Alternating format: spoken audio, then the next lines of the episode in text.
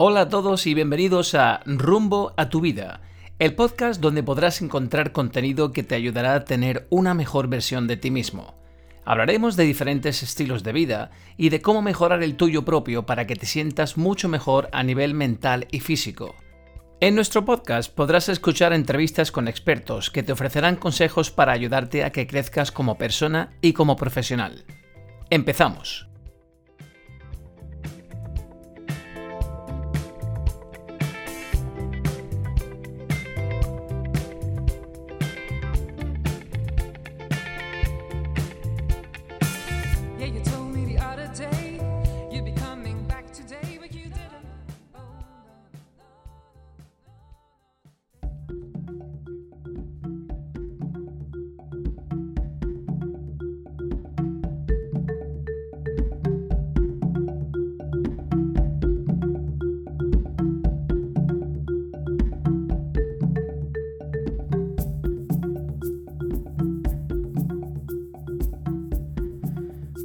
Prácticamente desde el principio, el ser humano ha golpeado, raspado o sacudido elementos que se encontraban en la naturaleza, elementos que le acompañaban en sus quehaceres diarios, e incluso en momentos mágicos, rituales religiosos o en cacerías o juegos.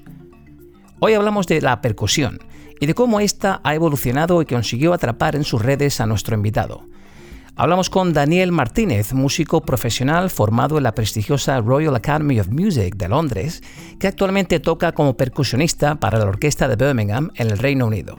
Dani, bienvenido a Rumbo a tu Vida, ¿cómo estás? Hola Andrew, ¿qué tal todo? ¿Cómo va el, confinamiento? ¿Cómo lo llevas? ¿El confinamiento bien? Bueno, por lo menos hace buen tiempo.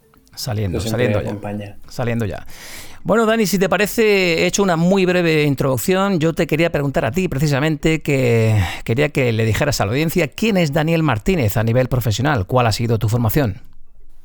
Muy bien, pues eh, soy un percusionista, eh, nací en Granada y me formé en un conservatorio en Londres, en la Royal Academy of Music, eh, donde estudié durante cuatro años y, y bueno, me especialicé en música clásica en la especialidad de percusión después hice un máster también en, percusión en la especialidad de orquesta en el Conservatorio de Birmingham. Y nada, y actualmente soy freelance, eh, toco con varias orquestas en Birmingham y en Londres. Eh, sin embargo, la mayor actividad que tengo es, aquí en Birmingham, ¿no? con, el, con la orquesta local y, y sobre todo con el, con el ballet de Birmingham. Perfecto. ¿Y por qué escogiste como instrumento precisamente la percusión? Bueno, quizá de, los que en ese momento ofrecía la Escuela de Música de Albolote, eh, era, era uno de los que más me interesaba. Es verdad que tenía muchas eh, ganas de, de, coger la trompeta o el trombón. Sin embargo, en aquellos años donde la Escuela de Música ofrecía un instrumento gratis durante unos años, pues bueno, no, quedaban disponibles para todo el mundo. Entonces decidí coger percusión porque era el, más accesible en aquel momento. Y, bueno, algo que también me fascinaba mucho eran los instrumentos de, láminas, ¿no? Porque ver lo que es un piano, ¿no? Que es muy, un instrumento muy familiar y muy normal, pero ver algo parecido de madera, ¿no? Y, tocar con baqueta y un sonido tan, tan sumamente claro y, y definido, ¿no? Eso me llamaba mucho la atención dentro de la percusión. Perfecto. ¿Le podrías contar a la audiencia también qué es exactamente un instrumento de percusión? ¿Cuáles son sus características? Bueno, un instrumento de percusión es realmente cualquier objeto que pueda ser percutido, ¿no? del que pueda sacar un, sonido concreto, tanto sea tocando con una mano o, con baquetas, que es lo que realmente usamos nosotros. es decir, prácticamente todo en esta vida cotidiana eh, son instrumentos de percusión. Sin embargo, por esta razón, ¿no? necesitamos definir, ¿no? necesitamos hacer un grupo más concreto para, abarcar solamente los que más usamos en la orquesta. Esto ha sido eh, básicamente decidido por, los compositores, ¿no? Eh, eh, los instrumentos que usaban para su sinfonía o para cualquier otra obra, ¿no? Entonces había una, tendencia y una necesidad de, definirlos, ¿no? Em, en mi especialidad, que es música clásica, eh, bueno, abarca muchos instrumentos, ¿no? Pero yo sobre todo lo que toco normalmente en mi día a día son panderetas, eh, cajas, que son como tambores, eh, instrumentos de lámina, como puede ser xilófono, vibráfono, marimba, luego bombo, platos, timbales, es decir, aproximadamente unos 20 instrumentos los que yo estoy especializado. Son instrumentos de, percusión mayor, ¿no? Percusión orquestal, ¿no? Exactamente. Sí, eh, es lo que, lo que realmente tocamos en el repertorio clásico. Obviamente con obras nuevas, ¿no? Contemporáneas, donde hay a lo mejor una mezcla con, no sé, una fusión con ritmos latinos o con ritmos de jazz, pues, pues sí, necesita otro tipo de instrumentación, como puede ser una batería o, instrumentos como congas o bongos. Pero para ese caso, eh, en la orquesta que yo toco, no es, una obligación para el percusionista clásico tocar esos instrumentos, sino que ellos mismos contratan a alguien específico, a un batería profesional o a un, percusionista latino, ¿no? Para, para poder cubrir todas esas necesidades. Perfecto. Cuéntanos ahora, Dani, ¿cómo aprendiste a tocar? ¿Cómo alguien como tú se enamora de la percusión sin pasar por quizás alguna banda de rock en tu juventud? ¿Cómo fue tu camino? Pues no, no fue un amor a primera vista, ¿no? Eh, es decir, siempre, creo que siempre se me ha dado bien. No soy una persona que me haya esforzado mucho, tampoco cuando, cuando era joven, ¿no? Sin embargo, recuerdo un momento en el, que cambió, ¿no? Fue como encender un interruptor, ¿no? De, estar todo en la, habitación apagada, de repente tener una luz muy brillante. Y ese fue el momento en el que durante el bachiller eh, paré el conservatorio durante un año y medio aproximadamente y fue en ese momento donde me di cuenta que, que lo echaba mucho de menos, echaba mucho de menos tocar en la orquesta del conservatorio, en la banda, eh, estudiar un poco, ¿sabes? Entonces eh, fue ese momento en el que dije, wow, creo que lo que realmente me gusta eh, es la música y, en cuanto termine el instituto quiero dedicarme profesionalmente a esto. Wow, vaya camino y de ahí a tocar en, orquestas de todo el mundo. Háblanos de, esa experiencia precisamente, Dani. ¿Cómo es el tocar en ese tipo de orquestas por todo el mundo? ¿Has tocado en Viena, eh, ahora actualmente en el auditorio de Birmingham? Sí, Hombre, yo, creo que al final, como cualquier profesional que tiene pasión por su trabajo, ¿no?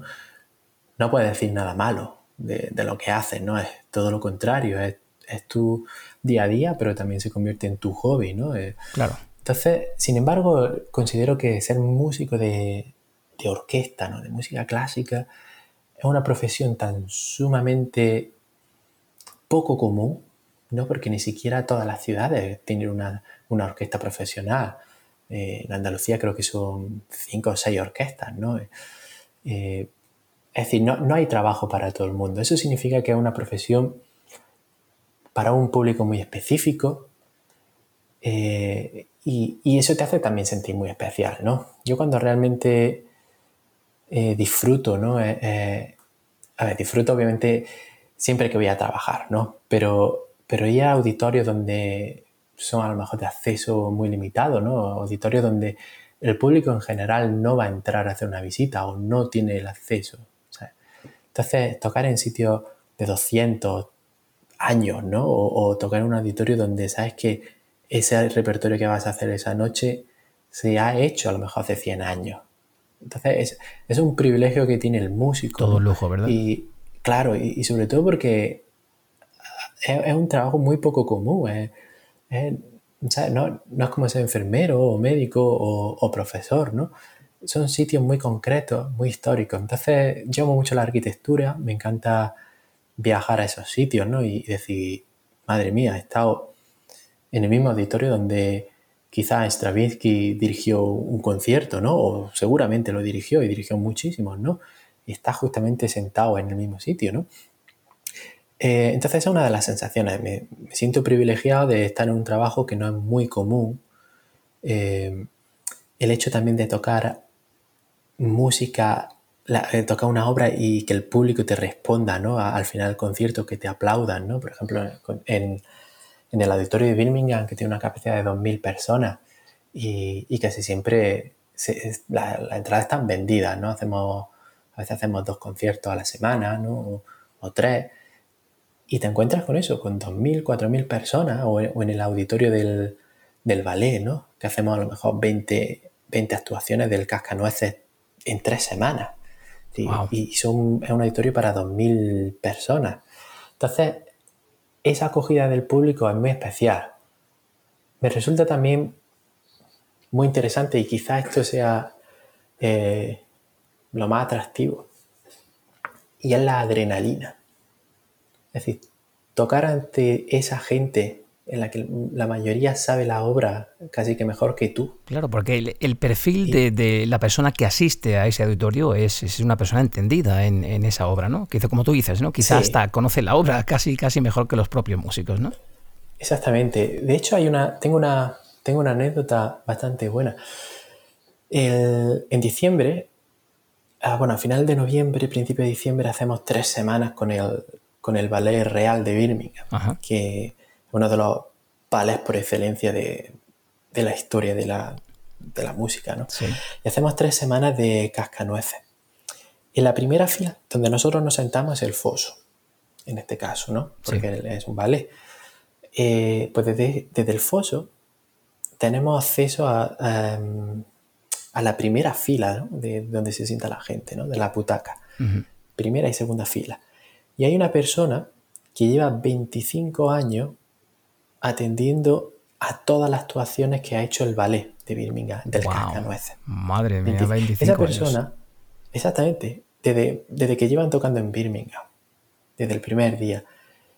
Y según tengo entendido, yo a lo mejor ha faltado unas cuantas, pero tiene su abono y va siempre, todos los días, a las dos actuaciones que hay. esa persona sabe muchísimo mejor que yo el ballet. Entonces, tocar ante esa persona te causa un... impone, ¿no? Impone, muchísimo, Impone exactamente el respeto, ¿no? Es decir, si me equivoco, él se va a enterar, ¿no? Es decir, aparte que la percusión no, es un instrumento solista, ¿no? Es decir, no tocamos tantas notas como toca un violín o la sección de cuerda, ¿no? Somos como la sal y la pimienta en una ensalada, por decirlo así como le ponga un poquito más, la estropea, pero si no le pone lo que necesita, está súper sosa, ¿no? Qué bueno, qué bueno, buena comparación. Claro, y, entonces eso te causa muchísimo respeto ante el público y, un poco de nerviosismo, que cuando realmente consigues tu objetivo te sientes súper bien contigo mismo. Claro, eso, eso casi que es la mejor experiencia, ¿no? ¿Y qué es lo que más te gusta al tocar un instrumento de percusión? Bueno, eh, supongo que si tocase otro instrumento, la respuesta sería la misma, es, colaborar, ¿no? Es, decir, está en conjunto con 100 personas más o 60 personas, depende del repertorio que toques, eh, ese va a ser el conjunto de la orquesta esa semana, ¿no? Eh, y entre todos crea algo, una sola cosa. Es decir, si tú tocas el violín solo, das un concierto solista, tú te encargas de todo. No depende de absolutamente de nadie, ni de acompañamiento, ni de tocar más fuerte, ni de equilibrio eh, de dinámicas, ¿no? De matices. Cuando tocas con más gente, necesita eso. Necesita estar en contacto con, los demás. Entonces hay una conexión, hay una colaboración. Y quizás eso es lo que más disfruto también, ¿no? Una de las cosas que disfruto. El trabajo en equipo, ¿no? Muy bien. Trabajo en equipo, eh, Dani, ¿eres muy meticuloso con la calidad de tu instrumento, la calidad de tu audio? Sí, sí. Aparte, como persona soy muy, muy ordenada, muy meticulosa. Y, Doy fe de ello, ¿eh? Y yo creo que al final eh, se convierte en un defecto para, para muchas cosas. Para tocar con una orquesta necesitas ser muy meticuloso, necesitas ser un estudioso, necesitas escuchar el, matiz que toca, no sé, la sección de metales, ¿no? En ese momento. Eh, necesita anticipar, ¿no? Un poco. Necesitas conocer con quién toca. Entonces, hay muchísimos otros aspectos que no solamente es la técnica, ¿no? Eh, no solamente, wow, toco 500 notas en un minuto, sino hay otro tipo administrativo, por decirlo así, que es muy importante ser meticuloso necesita también encontrar tu, necesita no encontrar tu sonido, sino hacer balance, hacer equilibrio. Tu sonido debe eh, estar en, en, concordancia con lo que escuchas, con el contexto histórico de la música, con, la resonancia del auditorio, ¿no? Entonces sí, necesitas ser muy, muy perfeccionista en muchísimos aspectos. yo lo compararía, Andrew, realmente como, como los mecánicos de, una, de un Fórmula 1, ¿no? Sí. es que exactamente el mismo, el mismo caso. ¿no? Eh, el piloto puede ser un solista, que viene a tocar el violín, un concierto de violín. Y en vez de haber cuatro o ocho mecánicos cambiando las ruedas, somos 100. Tenemos una oportunidad, tenemos que cambiar las ruedas absolutamente perfectas y, en un tiempo obviamente rápido. Limitado, claro. Y, y, que sea realmente todo en concordancia, todo a la misma vez. Y eso significa que el resultado va a ser que todas las secciones toquen a unísono, ¿no? que, se escuche lo que, lo que está escrito. Claro, un trabajo de equipo.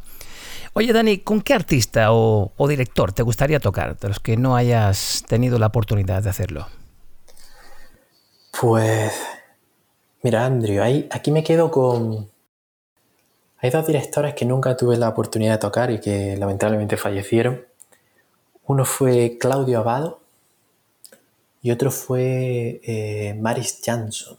Son dos, directores que, bueno, han marcado, han marcado una época histórica y, el que estudia música en el conservatorio estudiará, lo ha estudiado ya de todas formas, incluso cuando estaba en vivo. Maris Jansson eh, era un, director letón y, y, me fascinaba muchísimo y me fascinan las grabaciones que tiene de Gustav Mahler creo que, no sé, no, no he encontrado, em, obviamente es una opinión muy subjetiva, pero, pero son las que más atractivo, más me hacen llegar y más la entiendo, ¿no? Desde mi forma de, ver. Entonces, obviamente me hubiese gustado mucho tocar con que me dirigiese, ¿no? O, sí. o haber asistido a lo mejor a un ensayo o algo así. Y en cuanto a tu familia, ¿te apoyó tu familia cuando decidiste dedicarte a esto de la música? bueno, yo creo que eh, en España... Dudamos ahí, ¿eh? Dudamos. Eh, eh, yo creo que exactamente, existe ahí una duda, ¿no? Quizá ahora estén cambiando las cosas, pero yo recuerdo, es decir, sí, la respuesta es sí, ¿no? Pero no fue un sí completo, tampoco fue, venga, sí, Daniel, te apoyamos. ¿Qué podemos hacer por ti, no? Quizá porque aquí no existe esa cultura musical, ¿no, Dani? No, no, no, no, la verdad es que no. Eh, quizás ahora está cambiando, ¿no? Sí. Eh, pero hay muchísimo talento en España, ¿no? Y ves que eh, ellos mismos, la gente está saliendo fuera, consigue, consigue posiciones en orquesta, y son, casi todas son de primer nivel. Pero yo cuando, cuando se lo comenté a mis padres, yo recuerdo que mi padre me dijo perfectamente, y lo, recuerdo, vamos, palabra por palabra por palabra, me dijo, bueno, a una carrera universitaria y música, pues sigue en tu rato libre, ¿no? Como si fuese un hobby. Al mismo tiempo, pero claro, eso, eso no es posible. Música, una carrera, ¿no? Aquí en Inglaterra, una carrera universitaria. No, no es. Claro, requiere que te dediques allá en cuerpo y alma, ¿no? De mecanografía, ¿no? entonces, entonces, claro, eso me frustró muchísimo y, y, y luché muchísimo, muchísimo, muchísimo tiempo para cambiar esa opinión, ¿no? Y claro, ya cuando hice las pruebas, ¿no? Empecé a decirle a mis padres, mira, existe este conservatorio, hay otra opción en Ámsterdam, eh, estudias con tal, no sé qué, no sé cuánto, aquí ha estudiado este artista, ha sido el Tom John, no sé quién, cosas así, ¿no? Mm. Y, y, empiezan a informarse, empiezan a verlo de otra forma, y ya vas viendo que, que incluso cuando alguien, me acuerdo en aquella época, cuando algún amigo de mis padres preguntaba, pero bueno, ¿y el chico que estudia? Ah, estudia música en el conservatorio. Pero, o sea, no, dejaba acabar la, sí. No dejaba acabar al hombre la pregunta o no dejaba la oportunidad de, cortarle porque siempre tenía el pero sí, pero pero ese conservatorio, no sé qué, no sé cuánto, tal. Casi que justificándolo, ¿no? Pero también va a estudiar esto otro, ¿no? Casi que justificándolo. Oye, Dani, a ti la música, en, concreto la percusión, ¿qué te ha aportado a nivel personal y profesional? Bueno, lo, lo creo o no, eh, yo creo que de lo que llamo de conversación ya se, puede quedarse claro que, tocar en, una orquesta significa ser, entre comillas, solidario, ¿no? Escuchar a los demás, eh, no ser una persona egocéntrica. Y creo que eso es lo que más me ha aportado, ¿no? Estás conectado con otra gente, intentar anticipar lo que piensan o solamente escuchar lo que hacen eso te, ese, ese valor, ¿no? El ser solidario. Eh. Solidario. O sea, en tu vida, en tu vida personal también eres una persona solidaria. Lo has extrapolado a tu vida personal, ¿no? Bueno, está mal decirlo, ¿no? Pero, pero, algo de eso hay, intento, intento mostrar mi personalidad cuando toco, ¿no? Entonces, eh, de la misma forma que toco es como soy. Intento ser, ¿no? Obviamente siempre tendrá, te, ah, equivocarás, ¿no? Eh, en decisiones o, en cosas que no quieres decir con, alguien o lo que sea, ¿no? Y, tu visión, su visión sobre ti será otra, pero, pero sí, ¿no? Como siempre he dicho también, a mí mismo, obviamente, que como tú doblas una servilleta, es realmente como tú eres, Andrew. Tú piénsalo bien, piénsalo bien. Eh, tú terminas, estás comiendo, ¿no? Hay mucha gente que hace una bola con la servilleta. Sí. Hay, otras personas que hacen. La doblan, un poco, ¿no? ¿Para qué? Para que tenga a lo mejor el otro sitio, el otro lado, para seguir usándola.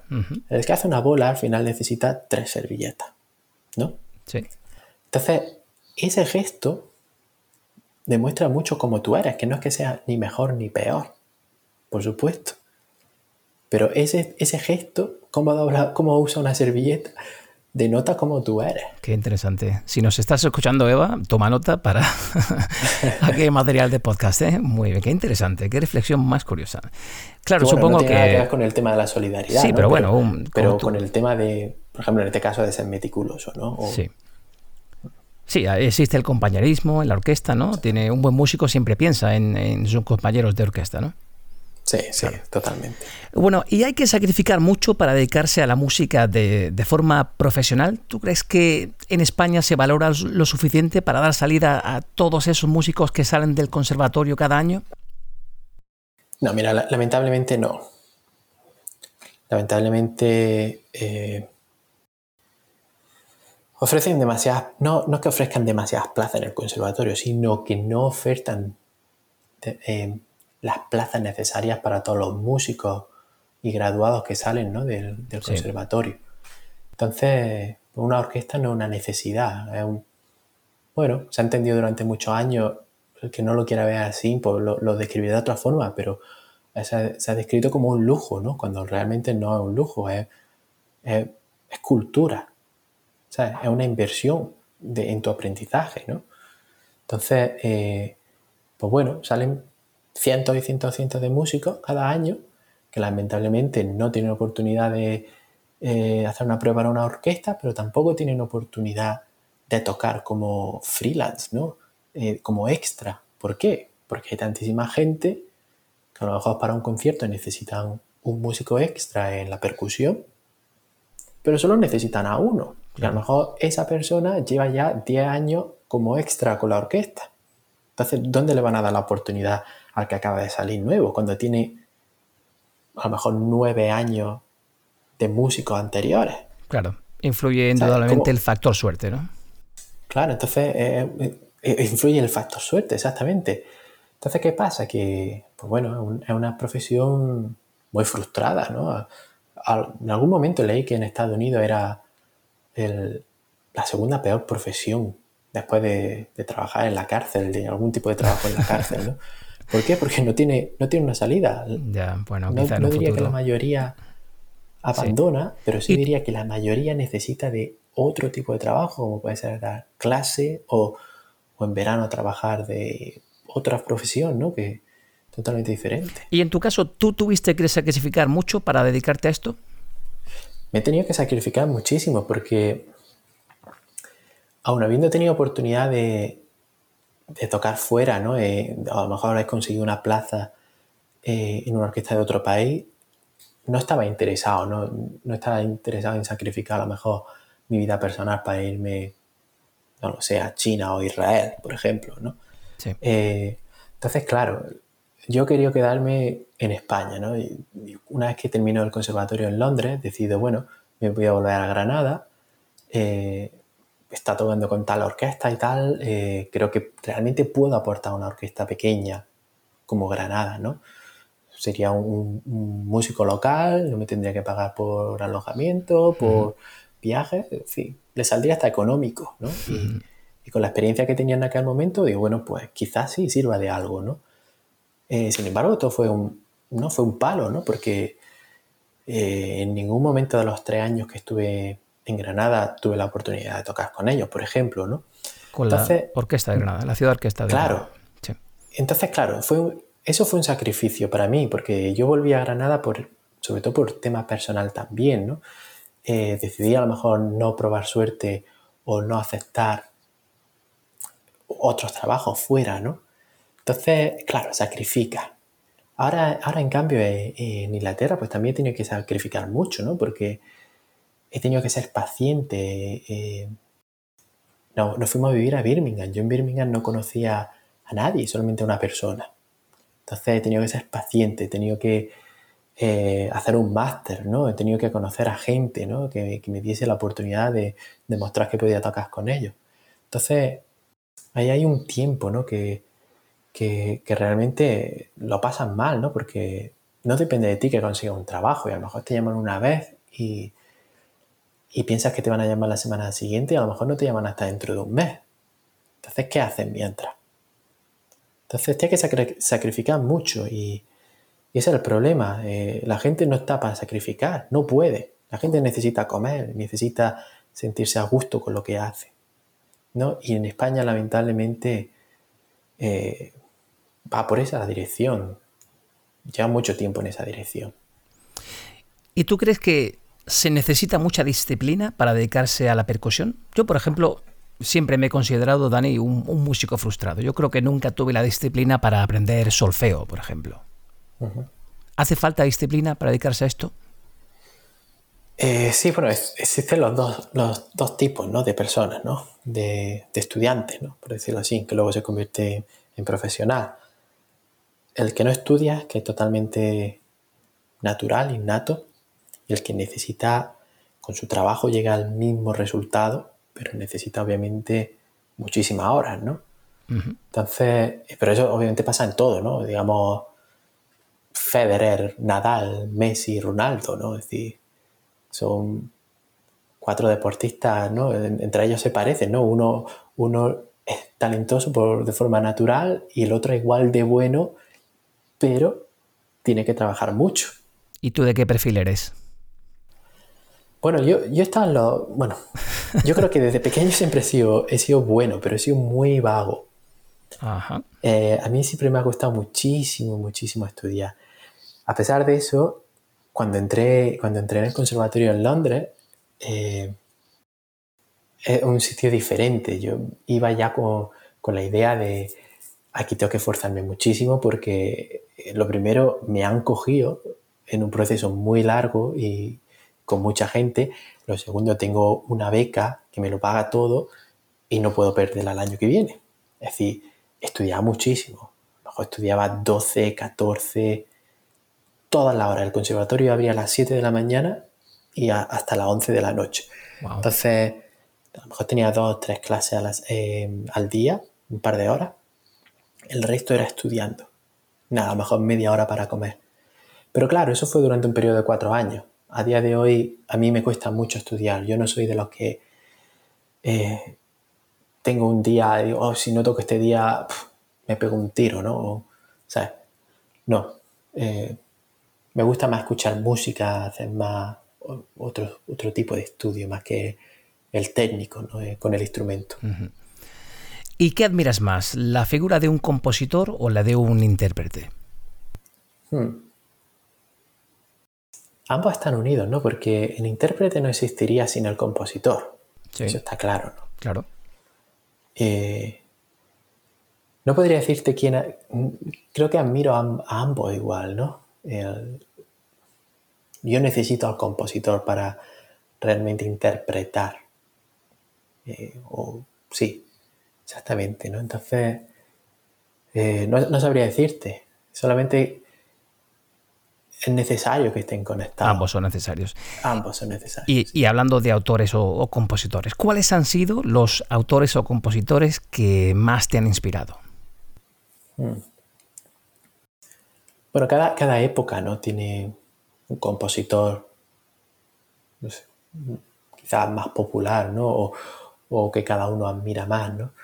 Eh, a mí me gustan casi todos los compositores que toco. Es muy raro que, haya algo que diga, wow, esto es, una sopa fría, ¿no? Eh, pero sí es verdad que, eso, que si me tuviese que quedar con alguno, eh, cambia muchas veces por épocas, ¿no? a, lo mejor hace unos años te diría que Tchaikovsky, ¿no? Porque lo tocaba mucho, bueno, sigo tocando mucho, pero en esa época a lo mejor me sentía un poco más identificado, ¿no? Eh, ahora, en este momento de, mi vida, escucho muchísimo Gustav Mahler. Me parece un... Muy bueno. Sí, me parece un músico... su música la, defino como sexy. bueno, es, un compositor romántico, ¿no? O sea, sí. Exactamente, sí, sí, sí. Ya al final del romanticismo, sí, sí, sí. Bueno, Gustav, Mahler eh, afirmaba que su música no sería apreciada hasta 50 años después de su muerte. No le faltaba razón, ¿no? Bueno, y eso le ha pasado a, muchos compositores, ¿no? Eh, digamos, por ejemplo, Stravinsky, ¿no? Que su... El, los que compuso, ¿no? El Pájaro de Fuego, Petrushka y La Consagración de la Primavera. Solo uno tuvo una gran aclamación. Sin embargo, el segundo que compuso ya eh, o, cuando compuso eso, la consagración de la primavera, ¿no? Eh, salió abucheado, salió, le tiraron de todo, ¿no? Y, a día de hoy creo que es la obra que más se toca en el mundo. O sea, una obra que fue totalmente, por decirlo así, prohibida, ¿no? Ignorada, ¿quién lo diría? Durante muchos años, hasta que realmente creo que fue una orquesta americana, empezó a tocarla, no sé cómo fue eh, realmente, pero es la obra más tocada. La obra más tocada, sí. Entonces, en tu ranking tenemos a Gustav Mahler. ¿Con qué otros autores o compositores te encuentras identificado o inspirado? Bueno, diría que Tchaikovsky. Tchaikovsky me encanta. Y obviamente un compositor que conoce todo el mundo, ¿no? El Cascanueces o eh, La Bella Durmiente, El Agua de los Cisnes, ¿no? Esos tres vales que tiene. Son impresionantes, sus sinfonías. Y va por época, me pasa también con cualquier otro eh, tipo de música, ¿no? Por ejemplo, a mí me gusta mucho el pop, el rock, me gusta casi todo, el hip hop, el RB, pero por ejemplo, Muse, el grupo Muse, solamente soy capaz, lo amo, yo ese grupo lo amo, pero lo disfruto más cuando es invierno. Sí, ¿por qué? No lo sé por qué. Igual me pasa con Nora Jones. No soy capaz. lo puedo escuchar en verano, sí, la puedo escuchar en verano, pero me gusta más en invierno.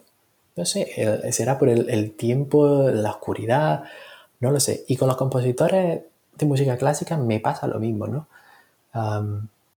hace, poco, hace poco que vi un concierto bastante bueno de un compositor italiano, Respighi. Y, y es música muy primaveral, muy incluso de verano, tiene música muy alegre, ¿no? No sería creo que no tocaría el mismo concierto si lo hiciese en invierno, creo. Entonces, al escuchar compositores me pasa eso, ¿no? Eh, eh, Stravinsky lo escucho más durante una época, eh, eso, Bela Bartok, Beethoven durante otra. Voy, voy, voy por periodos, Andrew. ¿Y qué otros artistas mencionarías? Yo sé que siempre has sido un fan del pianista argentino Daniel Barenboim, ¿no? Sí, él fue, él fue mi director. Yo toqué durante unos años en su orquesta, en el West Easter Divan, una orquesta formada por, eh, por músicos judíos y musulmanes. Y, y, bueno, yo en aquella época, creo que tendría 18, 19 años, claro, en aquella época me, me inspiraba todo, ¿no? Eh, todo me llamaba la atención. Te impresionaba, ¿no? Claro, ahí había músicos de la orquesta de la Filarmónica de Berlín, de Viena, San Francisco, no sé, era, una, orquesta repleta de estrellas. Y Daniel Barenboim me, me cautivó. A día de hoy diría que no, no he tocado, no, ni he visto nada parecido. Eh. Nada, nada, absolutamente nada. pero cierto es que, claro, ahora, ahora, soy ahora estoy muchísimo más activo, ¿no? Doy muchísimo más conciertos y, y a veces, aunque no diga que no disfrute, ¿no? Es decir, disfruto en cada segundo lo que hago, ¿no? Pero todo va muy rápido, Andrew. O sea, a lo mejor estás tocando un repertorio un miércoles y el viernes tiene un ballet y el domingo tiene un concierto familiar. A veces no da tiempo a, disfrutar, ¿no? a aprenderte ni siquiera el repertorio ni a conocer con quién toca. A veces no, no, sé ni quién es el director y a lo mejor el director la semana anterior dirigió la Filarmónica de Viena, no lo sé. Entonces, claro, no me da tiempo a, veces a, decir, wow, sí, sé que eres bueno, me encanta, ¿no? Pero estoy tan concentrado en, en, por decirlo sin salvar mi culo, que, pierdo a veces eso, ¿no? La oportunidad de ser inspirado por otros, ¿no? Y, es un poco, un poco triste, ¿no? Por decirlo así, porque, porque a la misma estás disfrutando, ¿no? Pero, pero diría que antes, antes era capaz de captar mucho más. Bueno, vamos así de rápidos. A la gente joven, Dani normalmente no le suele atraer la música clásica o, la música orquestal. En este caso le gusta más el pop o la música más actual. Sin embargo, todos hemos visto alguna película y nos hemos enamorado de alguna banda sonora que ponía música a alguna escena.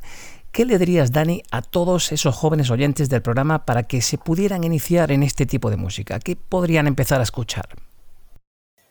Bueno, Andrew, lo primero es Mira, es como todo, ¿sabes? Un alumno te puede decir, a mí no me pongas Mozart, eso es muy antiguo, eso no me gusta.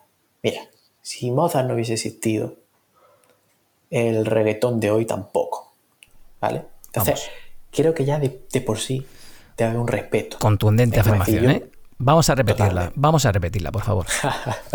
pues repítela tú si quieres, a ver si con otro tono sale diferente. Si Mozart no hubiera existido, el reggaetón de hoy no estaría presente. Audiencia, ahí lleváis eso, dicho por Daniel Martínez. Lo mismo pasa con, con tu bisabuelo. Nunca has conocido a tu bisabuelo, por ejemplo, ¿no? Cierto. Significa que no le tiene un respeto. Significa que a tu abuelo, por considerarlo mayor, por considerarlo antiguo a tu generación, le pierde el respeto. No, Qué bueno, me encanta, me encanta esa, claro, Si tienes que tragarte una conversación con tu abuelo dándote la chapa sobre su padre durante una hora, ¿no? pues lo, haces. O disfrutas, ¿no? También disfrutas, quizás lo disfrutas, ¿no? Efectivamente. Pues con la música pasa lo mismo. Estamos rechazando ¿no? a, las que, a las personas que más, más han aportado. ¿no? Los que iniciaron todo. Oye, y hablando de, familia, perdona, perdona, que te interrumpa, Dani, ¿es compatible eso de la vida familiar y el tocar en una orquesta de forma profesional como tú? Sí, sí, es compatible. El problema es una orquesta a día de hoy, por ejemplo, donde yo toco, en las orquestas con las que yo toco, yo no pertenezco a la orquesta de Birmingham. Eh, bueno, pues esta orquesta necesita muchísimo dinero de entes privadas, ¿no? o, pues solamente haciendo taquilla, ¿no? Entonces son orquestas que hacen muchísimos conciertos al año, hacen muchísimas giras. Entonces un músico de orquesta puede pasar mucho tiempo fuera. Entonces es compatible, sí, pero, eh, pero, complicado, también está esa parte en la que a lo mejor durante un año, un mes y medio va a estar fuera de casa. Bueno, que antes se me ha olvidado contestarte la otra pregunta, ¿no? Lo de qué, tipo de música, ¿no? Podría. A, los claro, sí, eh, sí. Mira, es fácil ahora escuchar una banda sonora y a la gente le gusta, ¿no? Si escucha John Williams, ¿no? escucha La Guerra de la Galaxia o eh, Jurassic Park, ¿no? O, como tú dices, bandas sonoras, ¿no? John Williams es considerado uno de los mejores compositores que, que ha existido siempre. Quizás ese sea un primer comienzo. John Williams, muy bien. Ennio Morricone, por ejemplo, sí. Por ejemplo, sí. Bien, entonces dices que es compatible la vida familiar, el tocar en una orquesta. ¿Qué es? Te voy a formular ahora dos preguntas en una. ¿Qué es lo que más te gusta, lo que más y lo que menos te gusta eh, de tocar en una orquesta? Bueno, lo que más, yo creo que lo que te respondió antes, ¿no? El tocar en, en sitios históricos, llenos de, de miles de experiencias. De historia, de tradición, sí. toca un repertorio, muchas veces a lo mejor tocas con, con partituras que tienen 50 años, ¿no? Y, y pone el nombre de quien la ha tocado. Eso, me encanta, ¿no? Ver anotaciones de gente que la ha tocado antes. Eh, me, encanta esa vida, ¿no? De sentirte eh, que estás haciendo algo un poco más exclusivo, ¿no? Algo no tan normal, ¿no? Me encanta la gira, me encanta, no sé, tocar en Viena hoy y mañana toca en, en, Berlín, ¿no? Y, y, luego te vas, yo que sé, a Portugal, ¿no? Ese, ese ritmo me gusta. Lo que menos me gusta, bueno, es complicado para, la gente que es freelance, ¿no? Porque como te he comentado antes, yo también lo he pasado mal, ¿no? Es decir, de a mejor tirarme mucho tiempo sin tocar, dar mucho eh, pensamiento, ¿no? Tener muchos pensamientos, bueno, tendría que dedicarme a otras cosas, quizás, para sentirme un poco más gratificado. Entonces, a menos que tenga una, una, plaza fija, ¿no? Una plaza o, sea activo, creo que esa sensación es muy mala. La incertidumbre. eso es lo que menos me gusta, por ejemplo, ¿no? Que, que puede también pasarme, ¿no? Es decir, puede pasar, ahora me, me, pasa, ¿no? Llevo sin tocar dos meses, ¿no? Yo no sé cuándo voy a tocar otra vez, ¿no? En este caso por el confinamiento, pero... Claro. Quién sabe, ¿no? En, en septiembre lo que va a pasar. Entonces esa incertidumbre por, no, por no tener una plaza, ¿no? Pues quizás lo que menos me gusta. ¿Y se puede vivir de ello a nivel profesional? Pues sí, se, puede vivir de ello. Y de nuevo viene relacionado con la pregunta anterior, ¿no? Eh, eh, tiene una plaza es tuya y, sí, está muy bien pagado, ¿no? Eh, obviamente cada país no está en relación ¿no? a, lo que cobra ¿no? cada trabajo, ¿no? el Producto Interior Bruto, ¿no? Pero, pero sí, perfectamente puede vivir, ¿no? Si eres activo, músico activo, también. Sin embargo, si solamente da un concierto al mes o una semana de trabajo al mes, no, necesitas necesita complementar con otras cosas. Hablando precisamente de eso, de complementarlo, Dani, tienes un periodo de tu vida donde nuestras vidas se cruzan, tú vuelves de Londres y decides dedicarte a la docencia en Granada. Háblanos de esa etapa de tu vida. Pues exactamente la experiencia que tuve, ¿no? Eh, bueno, en primer lugar decir que yo estuve muy contento el, año que estuve, ¿no? Es decir, fue una experiencia nueva para mí. Obviamente aprendí muchísimo, ¿no? Me hizo incluso mejor músico. Eh, pero bueno, el, motivo por el que accedo al final a hacer otro tipo de trabajo es porque me veía ya, estaba, llevaba un año en Granada y no había tocado ni un concierto. Necesitaba encontrar otro tipo de motivación, necesitaba estar en contacto con gente al final. ¿no? No está en casa siempre o, un día de clase de percusión a la semana, ¿no? Necesitaba tener ese contacto eh, y necesitaba sentirme económicamente más libre, ¿no? Sin tener que depender de, los demás, ¿no? Entonces, por esos tres motivos, al final decidí, bueno, tengo que, tengo que probar algo, ¿no? Y, igual, quién sabe, ¿no? Yo en ese momento tenía ya el CAP eh, y digo, bueno, igual me gusta, ¿sabes? Y, y tendría que decir, bueno, es un, punto, un punto de aparte de la música clásica. Hasta ahora me lo pasa muy bien, soy un privilegiado, he tocado en tal sitio, en tal orquesta, he estudiado donde he querido. Bueno, vamos a probar algo diferente, ¿no? Y, y eso recuerdo los primeros meses, es decir, estaba súper motivado, eh, me trabajaba muchísimo y muy duro por, por, decir, bueno, sí, creo que me está gustando, creo que la experiencia hace que, que se me olvide un poco, ¿no? Sin embargo, sin embargo, claro, al final, eh, como el león, el león pertenece a su hábitat, a la selva, no es para estar en ciudad, ¿no? Claro. y, claro, y, y, quieres tocar. yo veía claro. claro. yo veía a otros amigos, ¿no? En Inglaterra, digo, ostras, tío, ahora mi compañero está tocando con la London Symphony y yo realmente estoy en un patio ahora mismo cuidando, ¿no? Porque vigilando a alguien, ¿no? ni siquiera estoy dando clase, estoy en un patio. Digo, ¿qué hago realmente? ¿Qué estoy haciendo? Digo, quizá no tendría que rendirme tan fácil, quizá el, problema es, dónde estoy, ¿no? Quizá ahora mismo Granada no es el momento donde debo estar, sino en otro sitio. Y claro, y al final empecé a pensar muchísimo, muchísimo, perdí la motivación, tengo que decirlo, ¿no? Porque empecé el segundo curso y, y dejé el colegio. Yo no tenía ninguna otra oferta de trabajo, nada. Solamente dije, creo que, que he hecho de menos, creo que eh, London Calling. está frustrado. ¿Qué? London Calling, ¿no? Te llamaba, te llamaba Londres. Sí, sí, sí. Sí, en ese, en ese caso, digo, en, en ese momento digo, estado frustrado por no tocar en orquesta y ahora estoy frustrado por hacer un trabajo que me hace pensar que debería tocar en una orquesta, pero no me va a dar Granada concierto. Que al final fue, arriesgado. Dije, lo dejo, voy a hablar con un amigo en Badajoz, eh, a ver qué opciones hay. Allí, eh, muy buen amigo, mi compañero de, de negocio, ¿no? en otra cosa que tengo yo.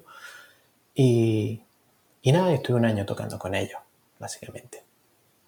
Antes de volver, obviamente, a Londres. Y acabas de mencionar, así como de pasada, tengo entendido que tienes un proyecto empresarial entre manos, ¿no? Tú mismo fabricas tu propia marca de baquetas, ¿no? Háblanos un poco Bueno. de eso. Exactamente, todo surge un poco eh, de forma paralela, ¿no? En el, en el colegio creo que trabajaba dos días también, es decir, sí, ya tenía algo de ingreso, vale. Bueno, ya después de dos o tres meses eh, estoy un poquito más estable. El año anterior empecé con esto, ¿no? El, el- el hacer baquetas.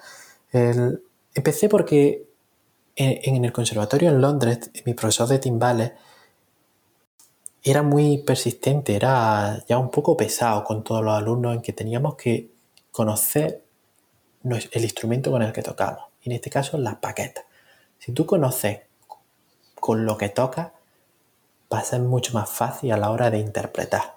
Entonces él nos enseñó a reparar baquetas. Y, y yo en ese momento, pues, como siempre he sido, pues me han gustado mucho las manualidades y he sido muy paciente con, con los trabajos, ¿no? De, de plástica, por decirlo así. Pues empecé y se me daba bastante bien.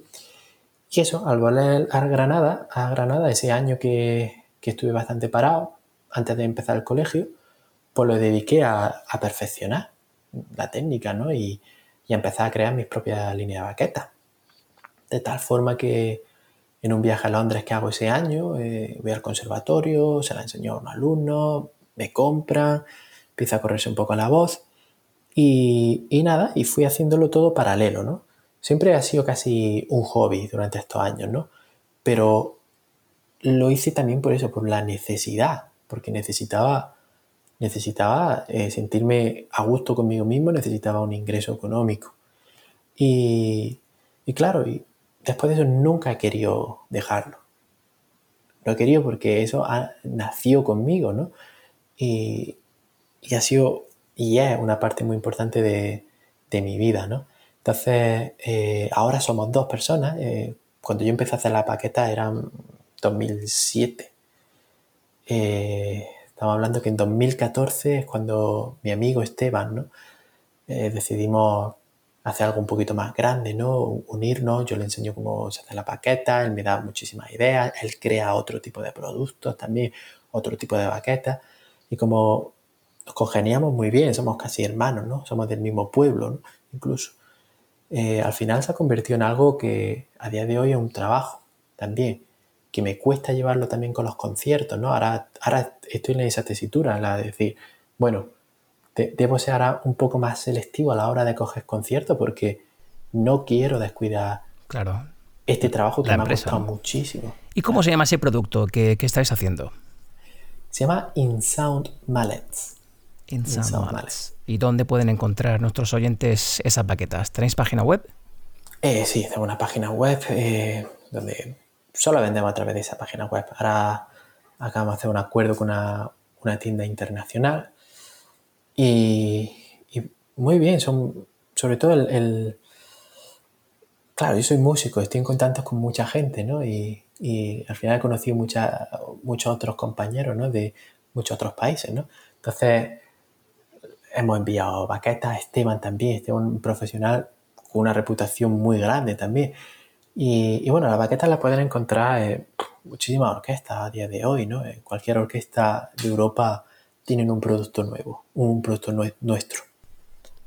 Bueno, todo lujo. Y ya por último, Dani, ¿qué te ves haciendo en el futuro? ¿Te dedicas más a esta empresa? ¿Seguirás tocando en orquesta? Sí, eh, bueno, con el tema del confinamiento, por decir el presente, ¿no? Una vez conciertos, pues me ha venido muy bien, por decirlo así, para centrarme más en, el negocio, ¿no? Y, es verdad que como está cogiendo una, una, repercusión bastante mayor de la que esperábamos, ¿no? Eh, pues sí, tengo que, tengo que valorar ¿no? mi, situación, la, mi situación laboral, ¿no? Es decir, si, si dejo de hacer conciertos, ¿no? Obviamente no voy a dejar de tocar, pero quizás sea un poquito más selectivo, ¿no? Y, dedicar el tiempo que necesita esto, ¿no? Sin embargo, bueno, hay más, más proyectos, ¿no? Es decir, echo de menos tocar más en grupo de cámara, ¿no? O un grupo de percusión, cosa que ahora mismo no hago mucho. Y, y algo que me gustaría hacer también en el futuro, ¿no? Ahora está complicado, ¿no? Tienes un peque por casa que, que dicta el movimiento del percusionista. Sí, sí, tú lo sabes bien. Muy bien, pues enhorabuena, Dani, por ese gran proyecto empresarial que habéis comenzado. Y bueno, la verdad es que ha sido todo un lujo tenerte en nuestro programa. Espero que la audiencia haya podido escuchar de primera mano a un profesional como la Copa de un Pino. Daniel Martínez, muchísimas gracias por venir rumbo a tu vida. Nada, Andrew. Y nada, que siga así. La verdad es que va todo muy bien. Te escucho los podcasts que haces y Fenomenal, muy, bien. Buen trabajo. Pues muchísimas gracias, Dani, por tu aportación al programa. Un abrazo. Muy bien, cuídate.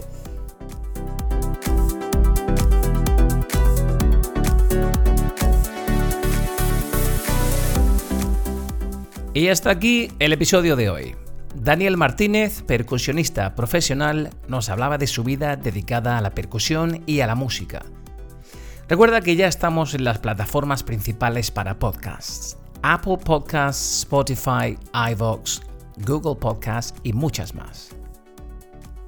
No olvides suscribirte a Rumbo a tu Vida para no perderte ningún episodio. De esta forma, la propia aplicación te avisará de que tienes un nuevo programa sin escuchar. Si quieres dejarnos tu opinión, puedes hacerlo de varias formas. Mándanos un mail a rumboatuvida.gmail.com o deja algún comentario o reseña en Apple Podcasts para que sigamos creciendo y poco a poco nos hagamos más visibles en la plataforma. También puedes contactar con nosotros en Instagram, Facebook y Twitter. Envíanos un mensaje y deja un comentario. Muchísimas gracias a todos los que normalmente escucháis el programa. Gracias a nuestra amiga María Sánchez que nos escucha desde México. Un saludo María.